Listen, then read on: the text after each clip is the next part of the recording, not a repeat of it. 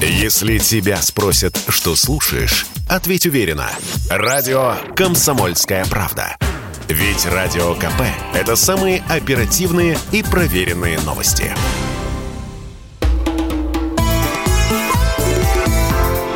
«Национальный вопрос» студии ведущий программы Андрей Баранов. Здравствуйте, Елена Фонина. Да, ну и, конечно, э, то, что сейчас э, происходит, э, Донбасс, Украина, Россия и другие страны.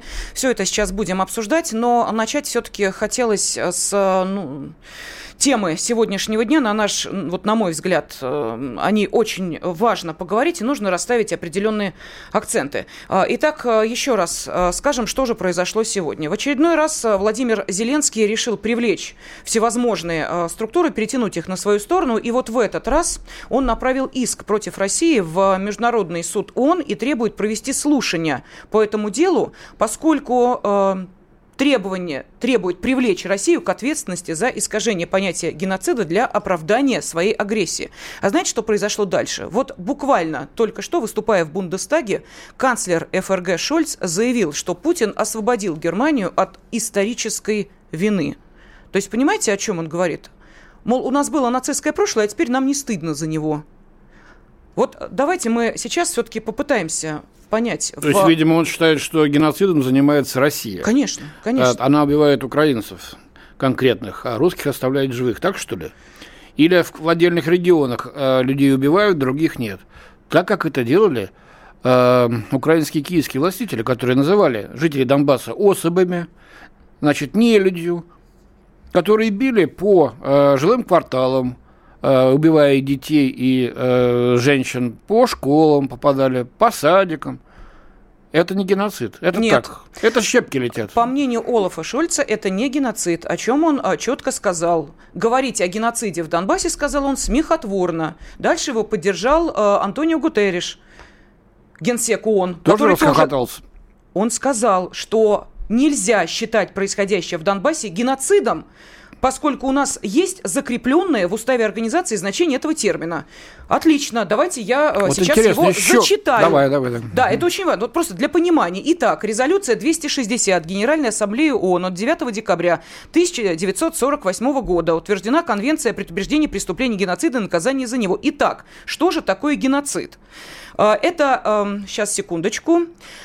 А, национальная, этническая, расовая или э, религиозная, э, религиозная группа которую пытается частично или полностью уничтожить, а также убийство членов этой группы, причинение серьезных телесных повреждений членам этой группы, а также меры, рассчитанные на предотвращение деторождения в такой группе, а, предумышленное создание, вот внимание, предумышленное создание жизненных условий, рассчитанных на полное или частичное физическое уничтожение этой группы. И, кстати, хочу сказать, что в Уголовном кодексе нашей страны определение геноцида геноцида в целом совпадает с определением ООН. Э, и последний пункт э, вот таким образом формулируется насильственное переселение либо иное создание жизненных условий, рассчитанных на физическое уничтожение членов этой группы. Ну и где тут не геноцид? Э, подождите, Андрей Михайлович, давайте мы обратимся к политологу Владимиру Рогову, который нас внимательно слушает, и к члену Совета по межнациональным отношениям при президенте Богдану Беспалько. Богдан Анатольевич, Владимир Валерьевич, здравствуйте, приветствуем вас. Здравствуйте. Здравствуйте. Добрый Давайте день. сначала, э, Богдан Анатольевич, дадим слово э, Владимиру Рогову, поскольку Конечно. он находится сейчас в Донбассе. Владимир, я вас хочу вот о чем спросить. Э, будьте любезны, объясните, пожалуйста, все-таки, вот даже то, что я слышала буквально несколько минут назад, когда на связи со студией был израильский публицист Виктор Эскин, который сказал, я всегда защищал жителей Донбасса, был на их стороне, но вот за эти 8 лет не было никакого геноцида. Мол, смертей-то не было, значит, и геноцида не было за эти 8 лет. Ну и что скажете? Ну, вы знаете, здесь даже нечего говорить, потому что э, вот эта двухрядка, да, вот это измененное сознание консолидированного Запада, в этот консолидированный Запад может входить и Восток, типа Японии или Израиля. Э, если убивают русских, это не геноцид, это прекрасно понятно. Я вам больше скажу, вот э, пример того же Эскина четко показывает, Авидора, что, в принципе, если бы не было Холокоста, то, наверное, Гитлера бы уже давно оправдали и объяснили, что это просто поиски жизненного пространства, не более того. А так как он уничтожил не только 20 с лишним миллионов русских людей, но еще евреев, поэтому он плох. Но плох не из-за русских, а именно только из-за евреев. Это то, что касательно Запада. и, ну, Запада, Востока, да, вот, вот всего этого консолидировано. Обратите внимание, что Израиль, если уже коснемся этой страны, чудным образом лечил, э, э, лечил боевиков неонацистских батальонов э, э, во время войны, э, при том, что они все в свастике были, об этом много сюжетов. То же самое делала Германия, да, то есть людей, которые зиговали, которые рассказывали про Ундер, Ундер Меньше, которые там э, всячески боготворили Гитлера и так далее. Э, никто этого не замечал, тратили деньги, давали оружие, всячески поощряли. Почему? Если ты нацист, убиваешь русских, нормально. Главное, не поворачивайся в нашу сторону, не создавай нам проблем. И тогда все будет хорошо. Нынешние неонацисты большей частью это хорошо усвоили. Ну, кроме таких уже полных идиотов типа Карася, который начал хвастаться, что они пойдут на Запад, еще куда-то будут венгров кошмарить и так далее. По поводу геноцида, не геноцида, а с какого количества начинается геноцид? Ну, с Шольцем вообще все понятно, да, потому что этот весельчак в кавычках, он же да, сказал, он сказал, что, что это смехотворно, да. Угу.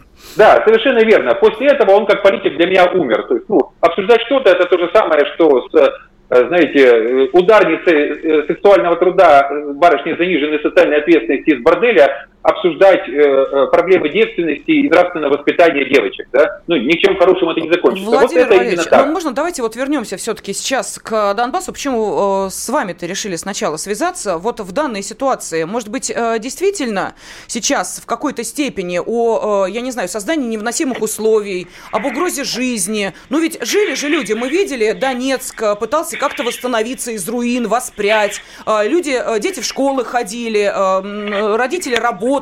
Но ведь не было же такого массового убийства, как в 2014 году. Может быть, действительно просто проблема была снята?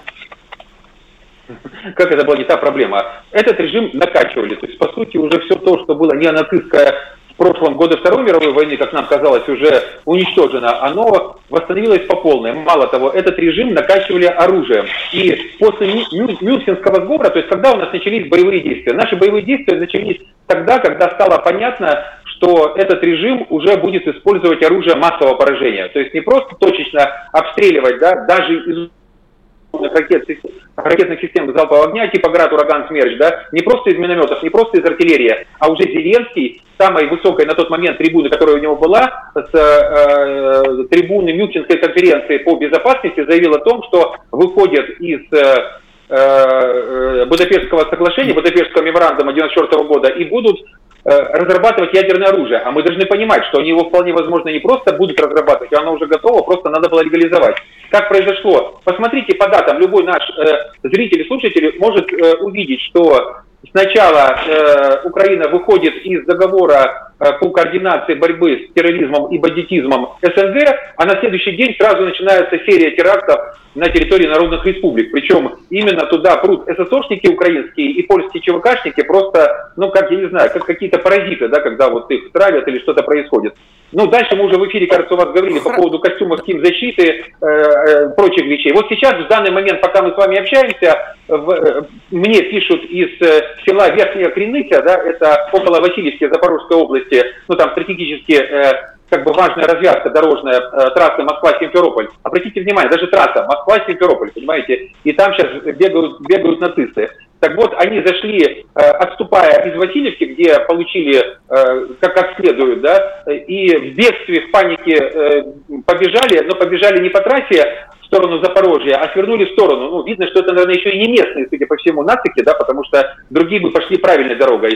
Э, потому что это, это село находится в стороне от трассы, свернули туда и в каком-то измененном состоянии или алкогольного опьянения, или наркотического ведут беспорядочную стрельбу по домам мирных жителей. Это пишут люди, мы старались спускать их в подвалы, да, то есть, ну, оказывать сопротивление нескольким э, коробочкам, ну, э, нескольким единицам бронетехники нет смысла, потому что, ну, как бы, нечем оказывать, естественно, людям там, с обычным э, каким-нибудь там охотничьим ружьем, чем-то еще они не выстоят. Нам главное, чтобы люди выжили. Владимир, вот, давайте, что да, это, да? давайте дадим слово Богдану да. Анатольевичу, потому что он внимательно слушает наш разговор. Богдан Анатольевич, пожалуйста, вот можете ответить на тот же самый вопрос? Вы знаете, я была, честно говоря, в шоке, когда эм, один из, ну, достаточно близких близких э, мне людей, родом с э, Украины, с удивлением сказал, а что, разве эти 8 лет в Донбассе стреляли? То есть, вы понимаете, э, ну вот это какая-то другая, может быть, реальность. Может быть, действительно, э, мы пытаемся открыть глаза. А да, а... мы-то тут э, возмущаемся, говорим, а там люди знать не знают, что происходило. И, и считают, что вот жила ну, тихо Украина, это... а сейчас да, была да. Москва и вперед. Был да, некий маленький конфликт, региональный, ну, никому конечно, не интересный, конечно. понимаете, и вдруг огромная махина России нападает на несчастную Украину. Ну, это мне напоминает э, факт, когда немцев, американские, кстати, не российские, а американские солдаты водили к трупам, к корлам с закопанными трупами около концлагерей и заставляли их смотреть. И немцы говорили, что мы ничего об этом не знали. Но в любом случае, даже если кто-то из граждан Украины этого не знал, сейчас уже ничего не изменить. Проблема, она, конечно, даже не в Донбассе. Донбасс на самом деле, да, да, там безусловно идет геноцид, и шел геноцид, и сейчас его обстреливают, и при отходе вооруженных сил Украины на нас Богдан Анатольевич, удары. прошу прощения, а, сейчас мы прерываем наш эфир, точнее а, так, мы даем возможность услышать обращение президента а, Российской Федерации Владимира Путина.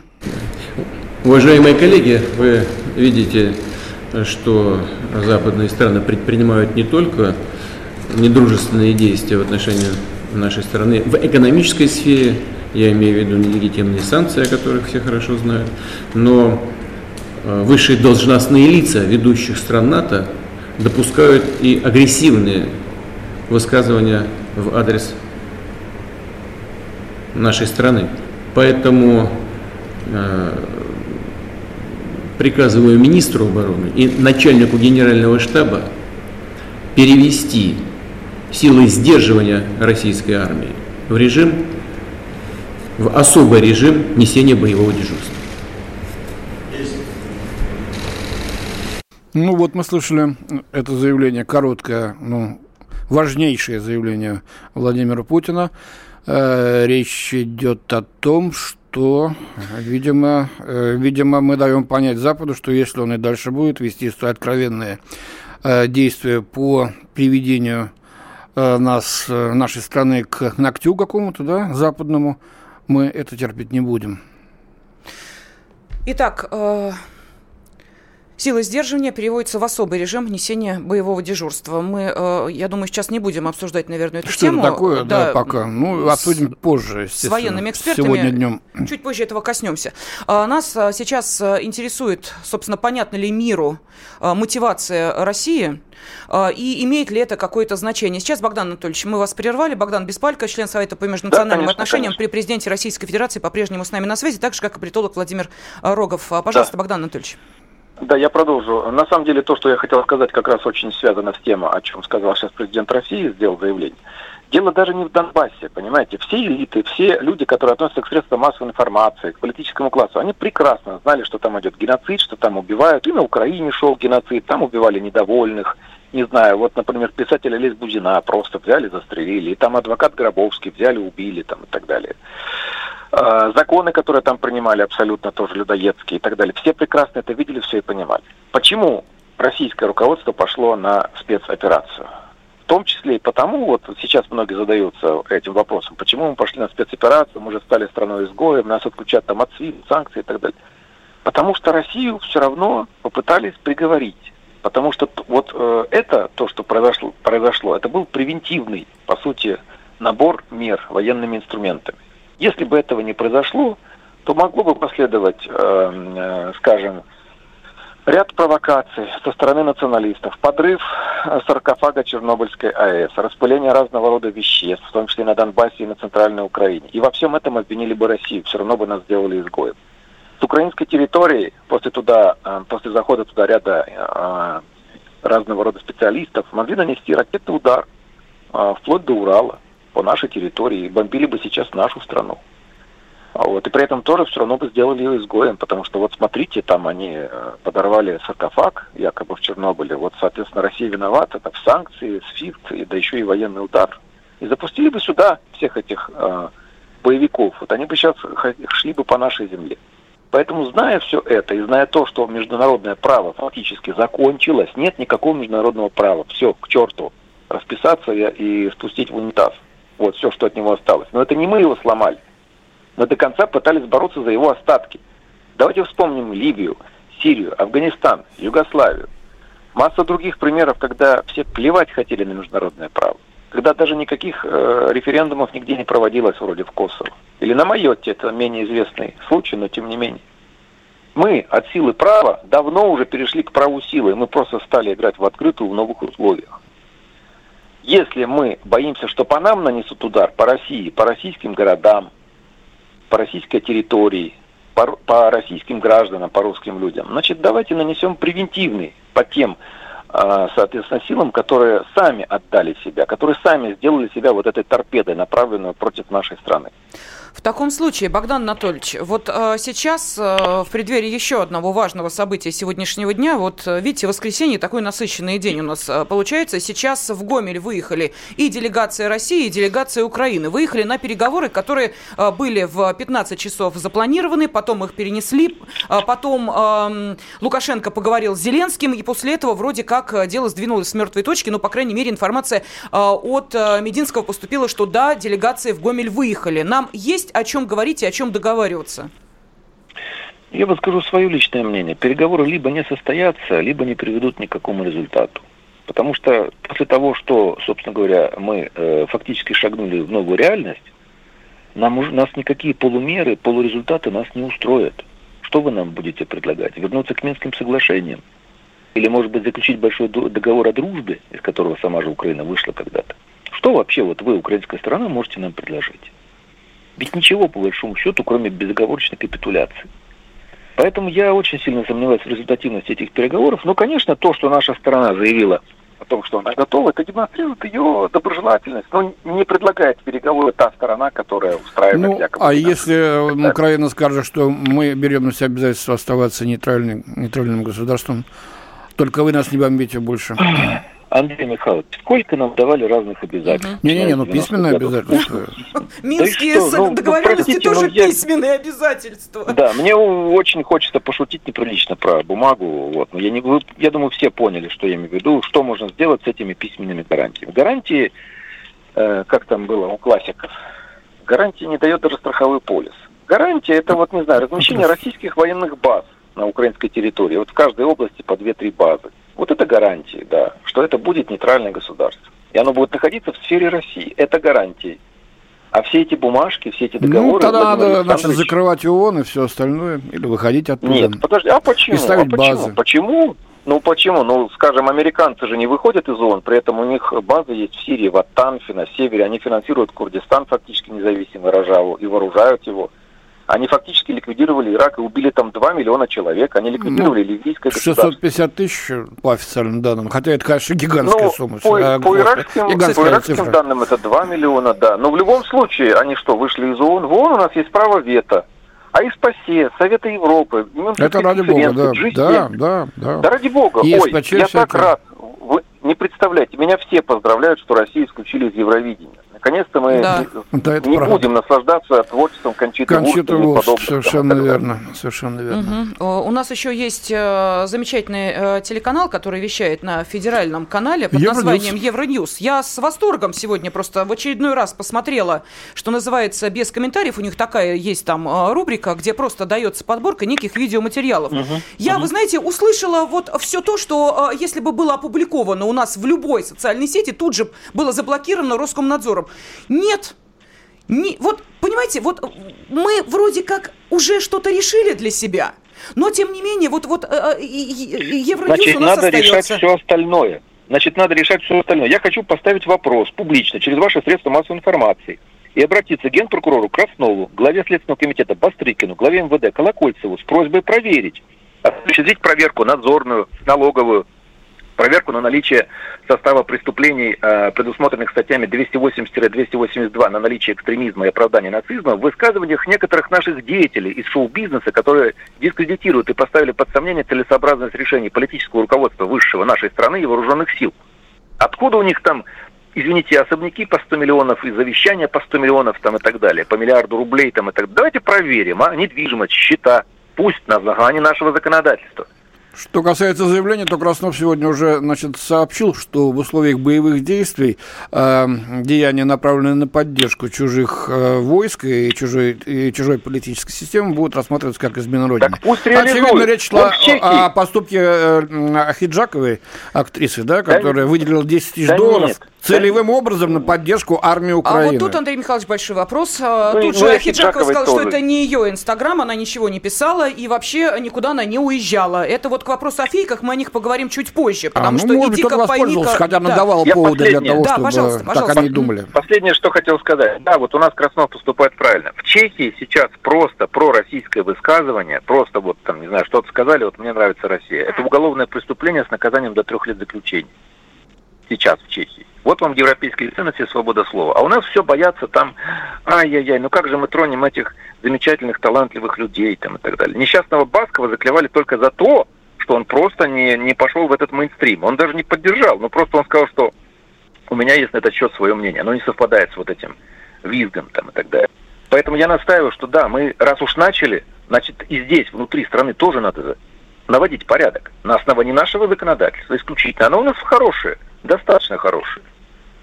Давайте Владимиру Рогову дадим слово по этой же теме. Э, Владимир, пожалуйста, что вы скажете? Вот, э, да, действительно, виз тут поднялся э, нешуточный, я вот в эфире обсуждала. Даже юристы говорят о том, ну, конечно, теперь, мол, типа, только напиши, значит, нет войне. И сразу вот тебя привлекут за то, что ты не на той стороне выступаешь. Я могу спокойно написать «нет войне», я против войны. Покажите мне человека, который скажет, а я за войну. Все против войны, просто в другом несколько контексте все происходит, и понятно, что за это никто никого наказывать не будет. Но, тем не менее, э, истерика началась. Пожалуйста, Владимир, что скажете? Ну, э, я тоже скажу нет войне, но я добавлю да миру, а мир может наступить только после нашей победы.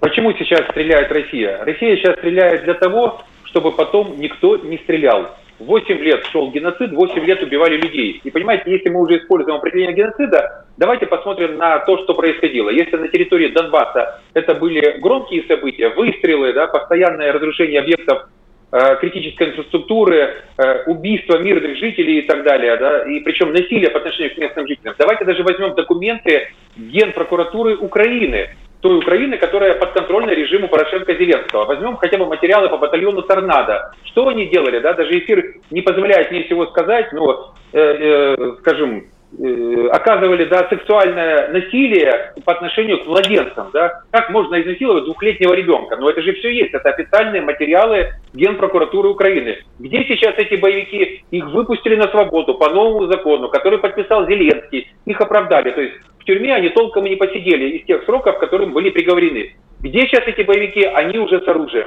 Они уже выпущены на свободу и наделены властью. Я бы добавил э, Богдана, э, очень хорошая инициатива, еще бы там добавил 275-ю статью Уголовного кодекса «Государственную измену». Она четко там э, присутствует в действиях этих персонажей. Если мы посмотрим на этих людей, ну, кто такой, например, э, Меладзе, да, потому что всегда надо давать частности. Валера, я его хорошо знаю, когда-то на корпоративы возил, да, э, ну, жадный, не жадный, бог с ним, это личные качества. Главное другое, он получал и получает деньги от э, украинских олигархов, даже наднациональных олигархов, они уже никакие не украинские давно, Ахметов, Пинчук, Коломойский и прочее, э, получал конкретно под корпоративы. Он из госбюджета от, за росписью Зеленского получал колоссальные суммы и, и должен был сейчас выступать на 8 марта. У него концерты горят, он сотни тысяч долларов не заработают. Тут ничего личного, просто бизнес. А что там эти жители Донбасса и Украины? Ну пусть убивают, его что-то никак не касается. Плюс много недвижимости в Одессе и в Киеве. Тоже же жалко, да? В цене может снизиться еще что-то, да? И непонятно, что делать. Он 8 лет никогда не сказал, может прекратим стрелять, может не будем воевать, да? Все равно жалко людей, да, на э, территории Донбасса. Ни, ни от кого из этих людей ничего подобного не звучало. И тут они все стали руко... Э, такие, знаете, грустноглазые, да, там, извиняющиеся. То есть, по сути, вот сегодня поддержка нацизма на э, постукраинском пространстве со стороны деятелей э, культуры, хотя какая-то культура, да, это просто попса и порнуха в разных вариантах, да, порнография это же не только изображение голого тела, порнография бывает духовная, да, она бывает вот просто Э, крайне ну, низкого В общем, да, с ними нам еще предстоит да, разобраться, Владимир, эту тему будем поднимать. Политолог Владимир Рогов, член Совета по межнациональным отношениям при президенте Российской Федерации Богдан Беспалько были с нами на связи. Продолжим через несколько минут. Национальный вопрос. Если тебя спросят, что слушаешь, ответь уверенно. Радио «Комсомольская правда». Ведь Радио КП – это эксклюзивы, о которых будет говорить вся страна.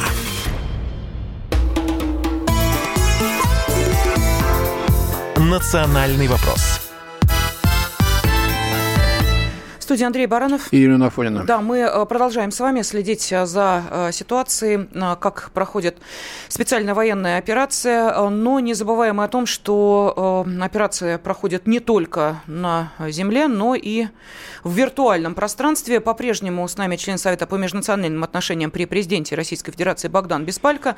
И чуть позже к нам присоединится директор Лиги безопасного интернета Екатерина Мизулина буквально через несколько минут. Но, Богдан Анатольевич, вот вы знаете, я сейчас начала в очередной раз э, листать э, э, мессенджеры и наткнулась на следующую информацию. Жалуются на то, что YouTube демонстрирует выступление Зеленского, даже когда люди хотят посмотреть детский контент. Пользователи Facebook сообщают, что видят рекламу с призывом о митингах против войны.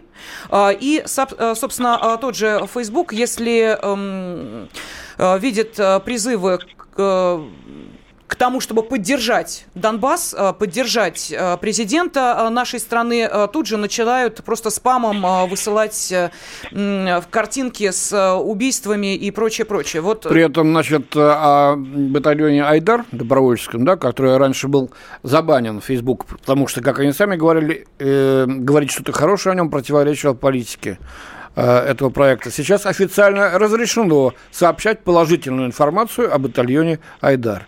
Андрей я Михайлович, да, да, Елена Александровна, я могу просто сказать, что вот сейчас наступил тот момент, когда маски сброшены. Но Гитлер тоже до определенного момента, он э, имитировал, э, скажем так, то, что якобы Германия следует международному законодательству. Он даже когда нападал на Польшу, он там синициировал нападение на Глявицкую радиостанцию. Но потом, после нападения, после нападения на нашу страну, он уже ничего не скрывал, он ничего не имитировал, никакой мимикрии у него не было. Так и здесь. Но мы видим, да, что все эти и площадки информационные, они для нас откровенно враждебны.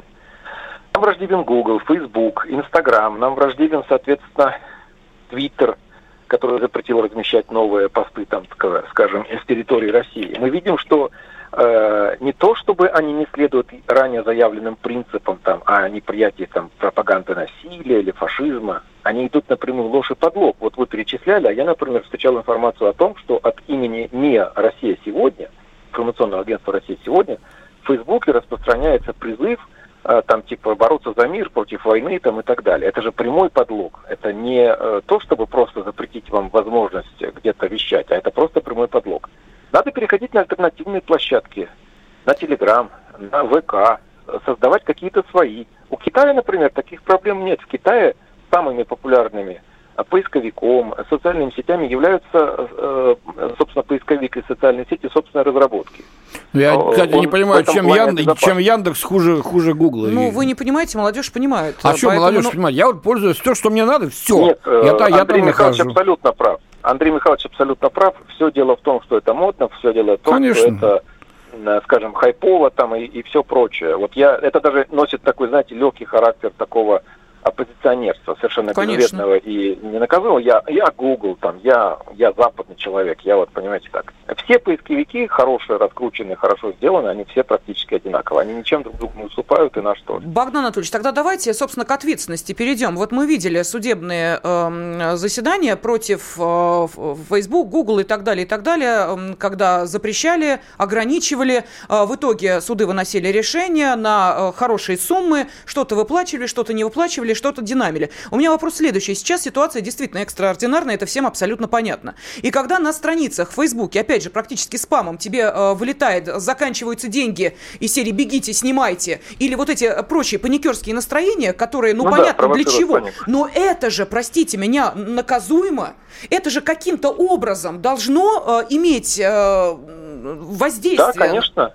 Конечно, должно. Но дело в том, что это нужно решать с помощью целого ряда мер у этих организаций, Google, Facebook, э, отдельных подразделений, должны обязательно быть подразделения в России. Они должны быть зарегистрированы как юридические лица. Все операции внутри России должны идти только через российские счета в российских банках. И в случае чего эти счета блокируются, или с них, э, соответственно, э, вычисляются, начисляются в бюджет штрафы. А другой метод борьбы – это просто блокировать, соответственно, все эти ресурсы. Не мы первые здесь, кстати. Я могу сказать, что YouTube, например, блокировался в Турции во время попыток свержения Реджепа Эрдогана. Да, Он там было очень резко все, правильно. И Facebook заблокировал, и в других странах не стесняются это делать. И самое главное, для этого существуют технические возможности. Вот вы говорили о Евроньюз. Действительно, что мешает просто отказаться от трансляции Евроньюз? У Я нас, кстати, 18% в пакете акций этого телеканала. Мы совладельцы. Сейчас с нами на ну, связи да, да, да, директор Лиги безопасного интернета, член Общественной палаты России Екатерина Мизульна. Екатерина, здравствуйте. Добрый день. Добрый день. Скажите, пожалуйста, вот за последние э, несколько дней э, что происходит в виртуальном пространстве? Ну, мы видим настоящую информационную атаку на России на пространстве всех э, практически социальных сетей. Работают э, не одиночки, работает серьезная профессиональная команда – Подключено к этой работе более полутора тысяч IT-специалистов, СММщики, таргетологи, SEO-специалисты, CERN-специалисты и другие другие IT-специалисты. Это большая команда, которая готовит и, и производит фейки, а, причем большая часть этой информации, этих фейков, это кадры зверств, убийств, издевательств, которые совершали украинские а, так скажем, военные в 2014-2019 годах, к которым сейчас добавляются слова и выдается все это за действие наших российских солдат на Украине. Вторая э, категория фейков – это некие ряженые люди, которые изображают, что это всякие наши российские солдаты, сдавшиеся в плен и прочие подобные сюжеты это тоже полная, тотальная фальсификация. Так вот, эти профессиональные команды, они вот эту всю информацию поднимают рекомендации социальных сетей, массово публикуют и продвигают с помощью таргетированной рекламы на широкую аудиторию. Это беспрецедентная информационная атака, которую мы сейчас видим. Такого количества фейков ранее в русскоязычном сегменте сети интернет и социальных сетей мы никогда не встречали. Ну, сетовать по этому вопросу не стоит. Это информационная война, это часть войны, это было, есть и будет, и чем дальше, тем круче. Что мы можем противопоставить этому, меня интересует. Ну, здесь... Э, Свои фейки, нужно... давайте честно спросим. Или разоблачение умное, грамотное, угу. оперативное. Целевое, так Слушайте, сказать, э, вещание на аудиторию. Да. А, а, отвечу вам просто. 2014 года мы освещали события на Донбассе. Мы видели все, что происходит. Это показывали каждый день на наших телевизионных каналах. Мы все прекрасно видели эти кадры, это видела вся страна. Почему последние несколько дней это не показывают по телевидению, это не показывают в интернете? Я лично этого не понимаю. Я включаю телевизор, вижу бесконечные шоу, где идут какие-то обсуждения с участием политиков, а вот эти кадры, которые мы видели на протяжении всех восьми последних лет, почему-то куда-то пропали. Это неправильно, это нужно все демонстрировать, нужно показывать всему миру, и нужно, конечно, вот эти фейки искусственные развенчивать и опровергать очень оперативно. Спасибо. Директор Лиги безопасного интернета, член Общественной палаты России Екатерина Мизулина была а, с нами на связи.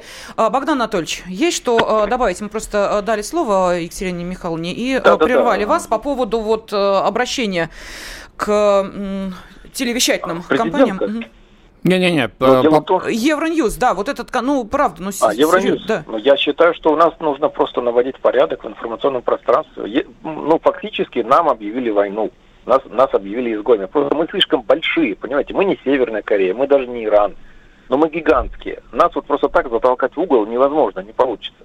Но с другой стороны, сейчас, сейчас, по крайней мере, тем, кто здесь, в России живет, все стало предельно ясно все вот эти фейки, не просто преувеличение, знаете, вот там что-то вот чуть-чуть больше. Нет, это ложь, которая льется на нас, вот ложь, обращенная на 180 градусов по, по отношению к правде. И сейчас э, пользой от этого всего является хотя бы то, что мы, во-первых, увидели, как нам в реальности относятся, абсолютно все это увидели. А второе, у нас появляется, с моей точки зрения, у государственного аппарата, у элиты – право полностью в новых условиях переформатировать наше государство и все наше устройство, экономическое, политическое, медийное. Ну, нам нужно, в общем-то, очиститься. Нам нужен катарсис определенный внутренний. Угу. Я не призываю к репрессиям, но если мы перестанем вещать Евроньюз, можно это назвать репрессией или нет? Ну, не знаю, может быть, в наших условиях и нет, конечно. Богдан Анатольевич, сейчас ну, нам нужно, нет. сейчас нам предстоит э, разъяснить, что имел в виду президент в своем э, обращении. Как вы это поняли? И вот как вы думаете, нам сейчас надо поступить? Что это? Угроза? Я что мы понял. сейчас долбанем? Да. Или что это? А, позвольте, я зачитаю Нет, просто это э, на, э, на секунду, да, чтобы понимали, в чем дело. Э, информация с сайта Минобороны, что такое силы, стратегические силы сдерживания. Основа боевой мощи вооруженных сил России предназначены для сдерживания агрессии против России и ее союзников, а также разгрома агрессора в войне с применением различных видов оружия, в том числе ядерного. Вот э, это, собственно, после э, того, как президент нашей страны э, сказал о том, что силы сдерживания приведены в особый режим несения ну, службы. Ну, всех интересует, что такое стало известно нашему высшему руководству, что пришлось так говорить? Или это попытка все-таки Я... сказать, что мы, слушайте, вы нас достали уже окончательно? Но я в первой части передачи уже говорил, что на самом деле спецоперация на Украине – это превентивная мера, направленная против удара по нашей стране. На Украине планировали разместить э, пусковые установки МК-40 с ударными ракетами. По нам планировали нанести удар, по сути, весной, ну или в начале 23 года. Ну, это, в принципе, тоже не секрет на самом деле. Поэтому мы этот удар нанесли первыми и превентивно. Здесь уже не имеет роли, не играет роли даже экономические потери. Во сколько миллиардов можно оценить существование страны и государства, народа, в принципе. Ведь Спасибо. там же мечтают из нас превратить 50 кусков, которые будут друг, друг с другом воевать. Спасибо. Спасибо. Член Совета по межнациональным отношениям при президенте Богдан Беспалько был с нами. Если тебя спросят, что слушаешь, ответь уверенно. Радио «Комсомольская правда». Ведь Радио КП – это самые оперативные и проверенные новости. «Национальный вопрос» Полчаса назад президент нашей страны Владимир Путин приказал начальнику Генштаба Вооруженных сил России Валерию Герасимову и главе Минобороны Сергею Шойгу перевести российские силы сдерживания в особый режим несения боевого дежурства. Он отдал приказ на встрече с Герасимовым и Шойгу. Я, за, э, я сейчас процитирую президента. Высшие должностные лица ведущих стран НАТО допускают агрессивные высказывания в адрес нашей страны, поэтому приказываю министру обороны и начальнику генерального штаба перевести силы сдерживания российской армии в особый режим режим несения боевого дежурства. Что такое стратегические силы сдерживания? Э, на сайте Минобороны говорится, основа боевой мощи России предназначенные для сдерживания агрессии против России и ее союзников, а также разгрома агрессора в войне с применением различных видов оружия, в том числе ядерного. Еще бы знать, что такое особый режим. Ну, я думаю, что наши военные эксперты в ближайшие же минуты э, здесь у нас на волнах радио «Комсомольская правда» подробно обсудят э, это заявление. Ну, а сейчас с нами на связи президент Фонда защиты национальных ценностей, политолог Александр Малькевич. Александр Александрович, здравствуйте. Да, здравствуйте. Добрый Правда, день. я не политолог и не президент Фонда защиты национальных ценностей, но, с другой стороны... Мы передадим от вас большой привет э, нашим продюсерам. Э, Видимо, Скажем им большое спасибо да, за... Э, но, тем не менее, суть, в общем, происходящего вам понятно. Прошу прощения еще раз, да? И давайте все-таки сейчас обратимся вот к той теме, которая, мне кажется, стала вообще темой на э, последние несколько, э, за последние несколько дней э, одно из наиболее важных. О чем, по вашему мнению, может говорить такое решение президента? Ну, на мой взгляд, одна из проблем, которую нужно обсуждать, это проблема исторической памяти. Потому что вот мне абсолютно понятно, почему нынешние европейцы не видят проблем в давлении на Россию. Да не только европейцы, и американцы тоже. Ну, раз в сто лет происходит полная смена поколений. И в Европе практически ведь нет ветеранов, нет свидетелей Второй мировой, которые могли бы рассказать, к чему приводит агрессивное отношение к нашей стране. То есть уходит историческая память, и им кажется, что вот можно вести себя как слон в посудной лавке. Правда, честно говоря, проблемы с исторической памятью есть и в нашей стране, потому что молодое поколение, в том числе ну вот, люди, с которыми планомерно ведется работа через социальные сети, считает, что все хорошо, вокруг нас царит мир, добро, э, но если бы вот мы сейчас себя не, не защитим, то именно это поколение и было бы втянуто в крупную войну, на самом деле, к сожалению, э, войну ядерную. Ведь тут у нас много запускают флешмобов в социальных сетях, о том, что вот что может быть хуже войны, ничего, дескать, не может. Может. Хуже войны может быть ядерная война. И она стала бы реальной угрозой, потому, угрозой, потому что, ну, а как это, да, граната в руках дикаря или обезьяны, это страшно. Александр Александрович, простите, а... сразу хочется прервать вас. А Байден буквально на днях сказал, что или санкции, или Третья мировая. Да, собственно, мне кажется, именно отвечая на эту фразу Байдена, э, Путин сделал свое заявление. Совершенно верно, но просто, понимаете, Байден еще хотя бы человек, который там помнит что-то в силу своего возраста. А когда выступает клоун в прямом смысле слова и говорит о том, что вот мы, дескать, все, выходим из Будапештского соглашения, будем э, иметь ядерное оружие, кому ядерное оружие доверить тут на Украине-то? Этим вот э, нацистам, да, так сказать, которые могут все что угодно с этим сделать. И потом мы должны объяснять, что э, подлетное время ядерных бомб до России, оно сократилось бы там, с 10-15 минут до двух, если бы, не дай бог, это все было бы размещено у нас по соседству. И, но если 10-15 минут, э, я изучал этот вопрос, э, ну, я, конечно, и кандидат наук политических, но вообще-то я журналист просто, да, и изучал это все, то, понимаете, за 10-15 минут наши системы ПВО могут Э, как-то сработать, предотвратить удар. А две минуты нереально, потому что там 40 секунд это только доклады о запуске. Поэтому мы сейчас занимаемся тем, что себя защищаем. Да, конечно, сейчас Финляндия э, в НАТО войдет, но все-таки финны в данном случае это не э, какие-то необразованные, там, да, плохо говорящие на любом языке правосеки, которым только дай нажать на кнопку куда-то ракеты запустить.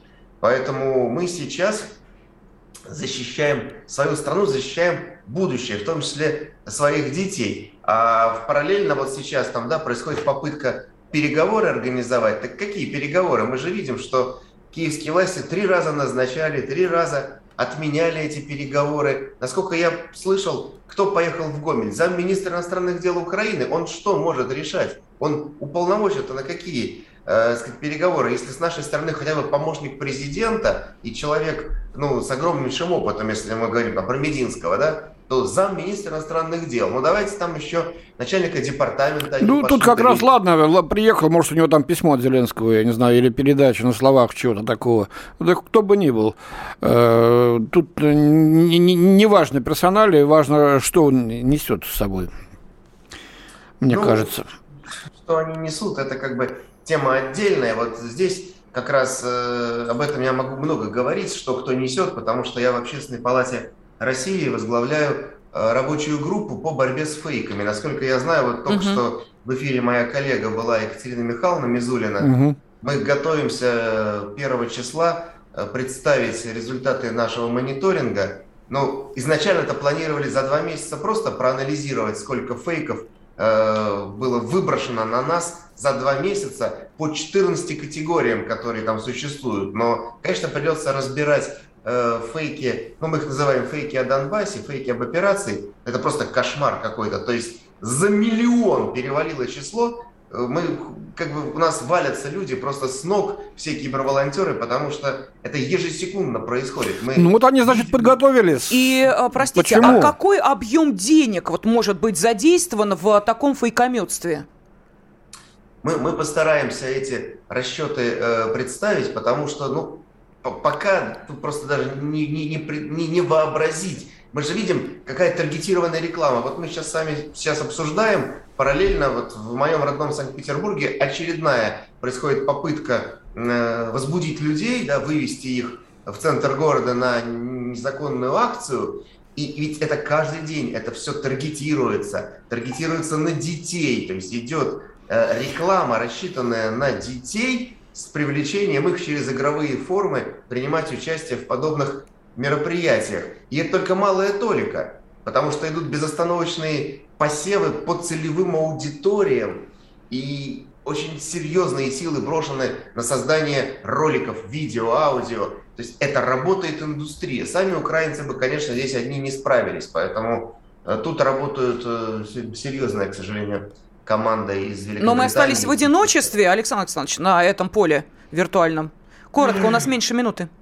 Да, к сожалению, мы одни, и мы должны из этого сделать правильные выводы, опираться на свои силы Но, безусловно, нам нужно будет э, отшлифовать наше законодательство, чтобы у нас враги в тылу, пятая колонна, не газили. И сегодняшнее заявление Генпрокуратуры – это первый и важный шаг. Да, мы его упоминали уже. Собираются на три года сажать за поддержку действий России в социальных... Спасибо большое. Спасибо. С нами на связи был журналист, кандидат политических наук Александр Малькевич, а в студии Андрей Баранов и Елена Фонина. Если тебя спросят, что слушаешь, ответь уверенно. Радио «Комсомольская правда». Ведь Радио КП – это самая топовая информация о потребительском рынке, инвестициях и экономических трендах.